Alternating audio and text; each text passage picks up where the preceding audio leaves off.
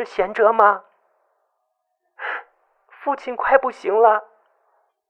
说话的是金贤哲的妻子，他几乎以变调似的尖锐嗓音高喊着：“我明白了，立即回来。”那边宋医生也是一脸严肃，挂断了电话。你父亲忽然股动脉大量失血，我们必须回去。另外，我奉劝你做好心理准备。宋医生有些艰难的说着，一边叫来服务生结账。金贤哲却木然的呆立一旁，只是口中不停的念叨着：“不是说这手术很安安全吗？怎么怎么会会这样呢？这手术不是微微创小手术吗？”宋医生安慰似的拍了拍金贤哲的肩膀：“任何手术都有风险，即使是小小的蟒肠也会置人于死地。我们还是尽快回去吧。”到达医院的时候，金贤哲稍微清醒了一些。当看到丈夫到来，妻子崩溃似的放松下来，扑到金贤哲的肩头，痛哭着。妻子是父亲战友的女儿，和父亲的感情也一直很好。她与金老师几乎一起长大，是比普通夫妻更加亲密的关系，犹如兄妹一般。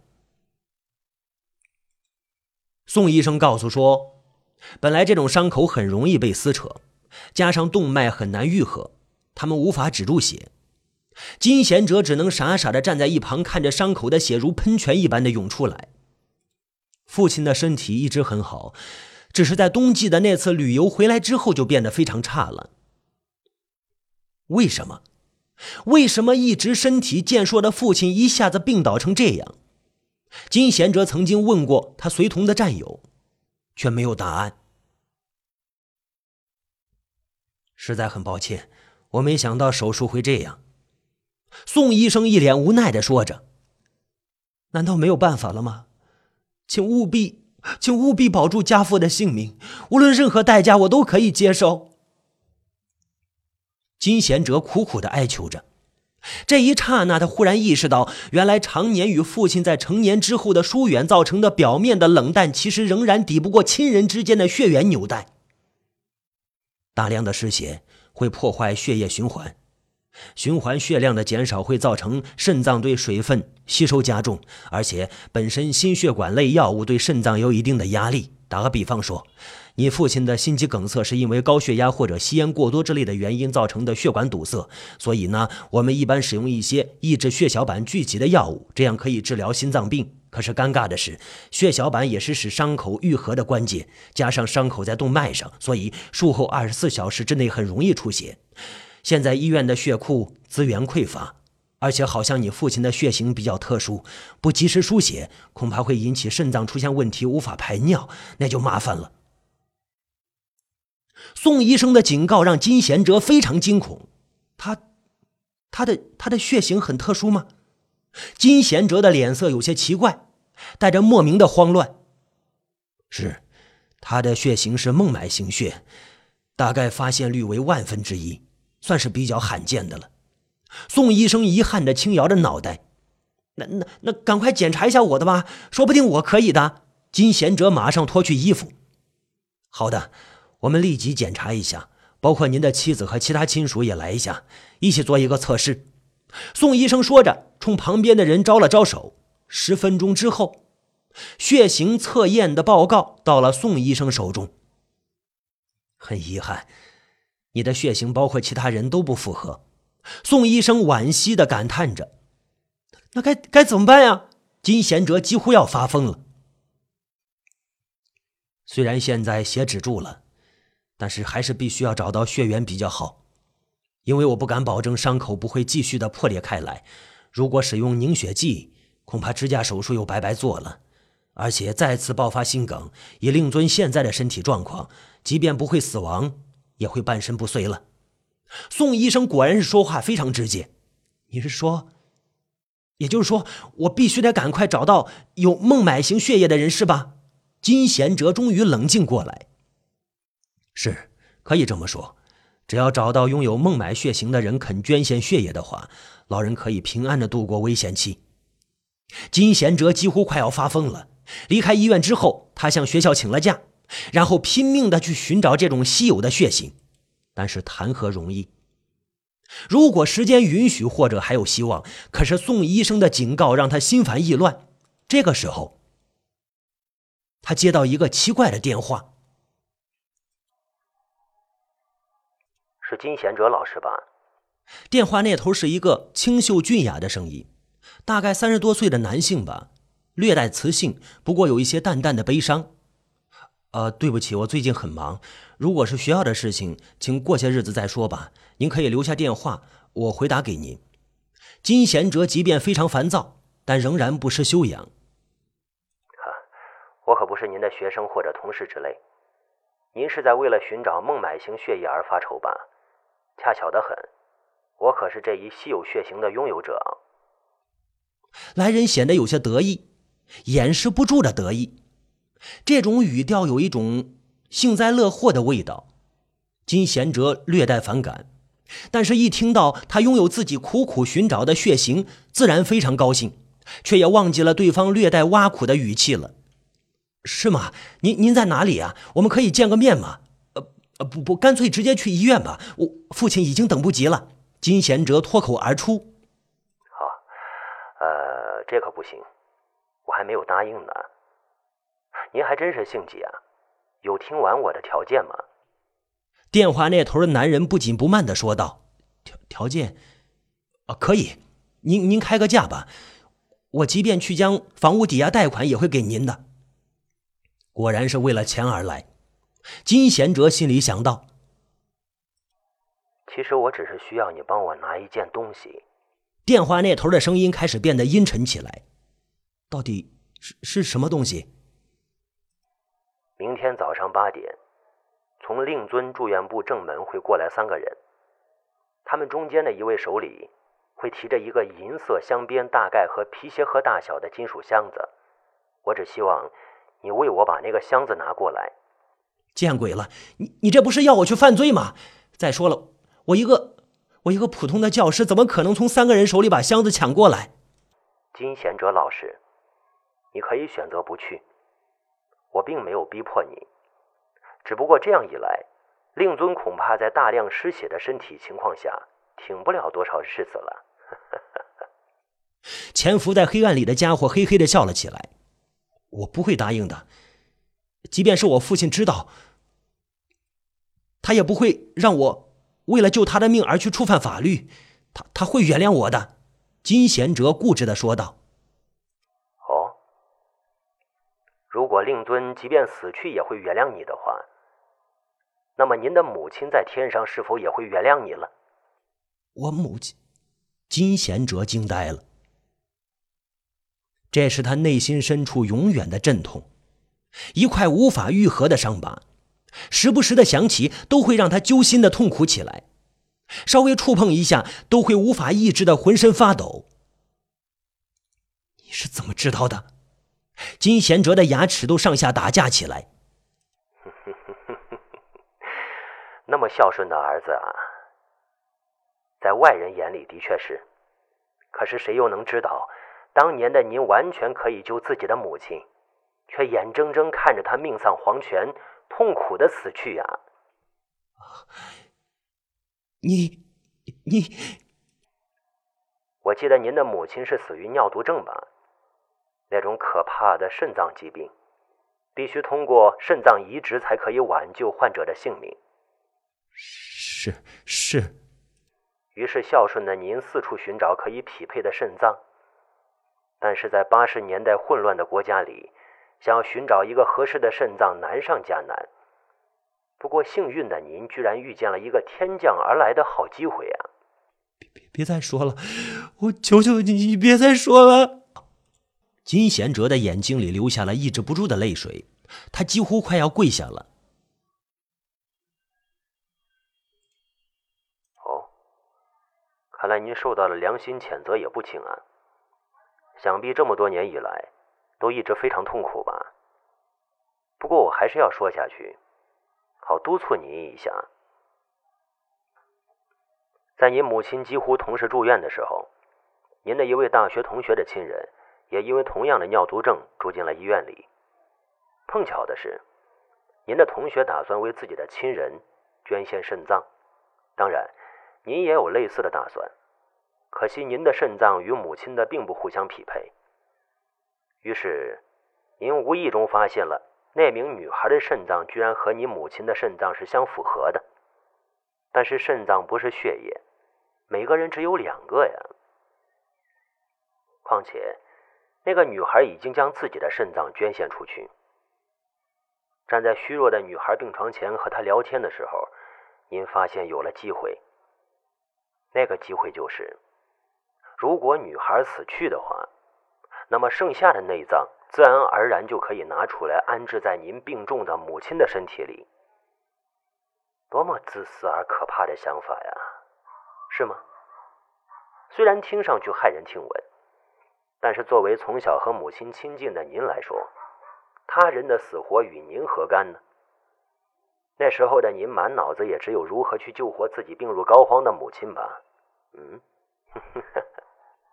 够了，我答应你。我一定会去把那个金属箱子抢过来。金贤哲情绪异常的激动。不不不不不，不要激动。当然，我也知道，单单凭着您一个人的力量是无法拿到盒子的，所以我必须帮助您。明天早上您埋伏在医院对门的草丛里，只要看到持箱子的人出现异样，就赶紧冲过去抢过箱子就逃跑。记住。跑出去，不要回头，然后一直沿着大路跑到医院旁边那所地下停车场的二楼，我会在那里等候您的。当然，我会带着您所需要的大量的孟买型血液。好，我照做就是了。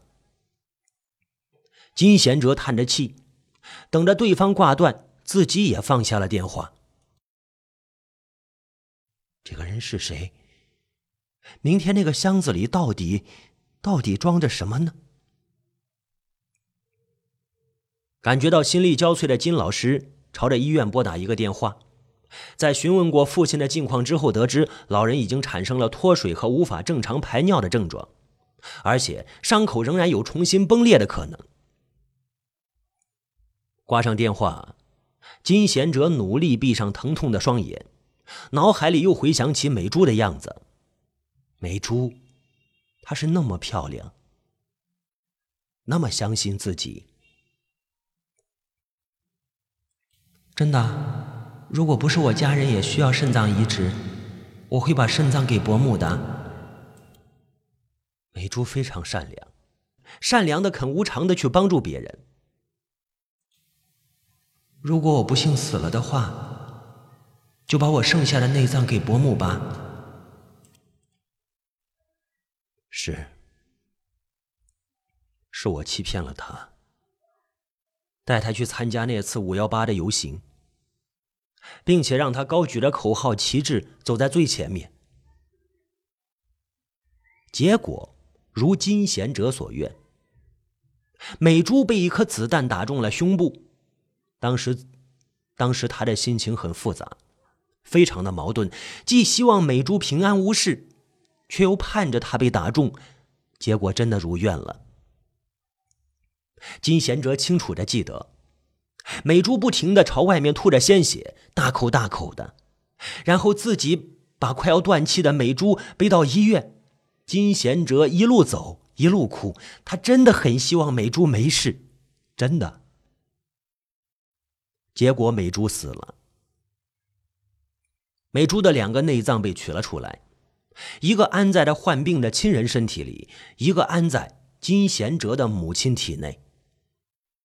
可笑的是，母亲没能挨过排斥期，痛苦的死去了。是报应吧？的确，自己没有亲手杀死美珠，但却在每一次临近死亡的时候，悄悄的把美珠朝着死神那里推了一把。如果自己不去煽动美珠参加光州游行，如果自己不要让美珠拿着喇叭站在最前面大声演讲，如果自己在看到军队举枪之前就把他拉走，如果自己能快点快点将他背到医院里，如如如果如果太多了，多到金贤哲认为自己根本就是杀死美珠的凶手。他不敢再想，只希望自己能拿到箱子，救活父亲。第二天清晨，金贤哲随便告诉妻子一个借口，说学校里有事，然后早早的埋伏在医院正门旁边的花丛里面。天色阴沉的可怕，像一团裹着粗面的年糕。他目不转睛的望着门口，时不时的看看手表。八点了，门口果然进来三个穿着紧身蓝色制服的人，戴着口罩和宽檐帽子，看上去行色匆忙，不过也算比较高大。如果自己硬抢成功的可能性是微乎其微。呃，在金贤哲犹豫的时候，其中一人忽然摔倒在地，其余两人连忙上去搀扶。这个时候，金贤哲立即从旁边冲出来，提起地上的箱子就跑。他听到身后夹杂着风声的大声的呼喊，但是他头也不敢回，一路狂奔到停车场，却看到二楼的确站着一个男人。当金贤哲走过去的时候，那男人转了过来，一张略微陌生而瘦削的脸，而且脸上蜡黄蜡黄的，看上去就不是很健康的样子。您果然把盒子带来了，没错，是这个令人讨厌的声音。到底为什么要我抢这个东西？您为什么不打开来看一看呢？陌生男子微笑着。金贤哲的确很想看一看箱子里有什么，可是他不知道如何如何去打开，因为箱子是锁着的。算了，我不想看了，你还是赶快把孟买行血。孟买行的血液交给我吧，或者说你陪我去医院也可以。哦，不不不不不不，那血液已经在你手上了。男人指了指箱子，因为那就是一个血液运输箱。准确的说，是我今天刚去献血站献了血，然后打电话通知医院来取走，送到医院专门救治你父亲用的。你你到底是什么意思？你金贤哲完全糊涂了，我也不知道，也是受人所托罢了。其实我叫朴南勇，我的父亲，我的父亲就是在越战中被您的父亲当做平民杀死的，韩国援越医生。朴南勇说的很平静。你说什么？金贤哲有点不敢相信自己的耳朵。是。去年冬天，您父亲和老兵们去越南旅行的时候，我就通过母亲给我的照片记住了他的样子。于是沉寂在内心多年的复仇的渴望，让我做出了报复。在越南，我把你父亲带到了当年枪决我父亲的地方，并且大声的质问他为何那么做。可惜他一言不发。我还对他实施了假死刑。因为他当时受到巨大的惊吓，几乎差点死了过去。但是他依然是什么都不肯说。最后，我觉得这么多年了，或许他也受到了良心的谴责吧。这种报复对于他来说，太没有意义了。必须要让他感觉到我和母亲的伤痛才行。但是，一时又没有办法，所以就放他回去了。我以为他会报警，但是你父亲什么也没有做，后来又回到韩国，整件事仿佛没有发生过一样。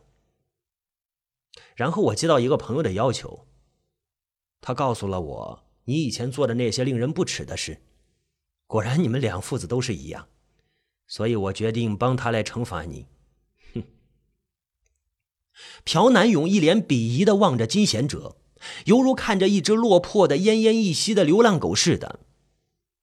你的朋友，宋正南医生。金贤哲惊讶的问道：“是，据说他有一个妹妹叫宋美珠。”！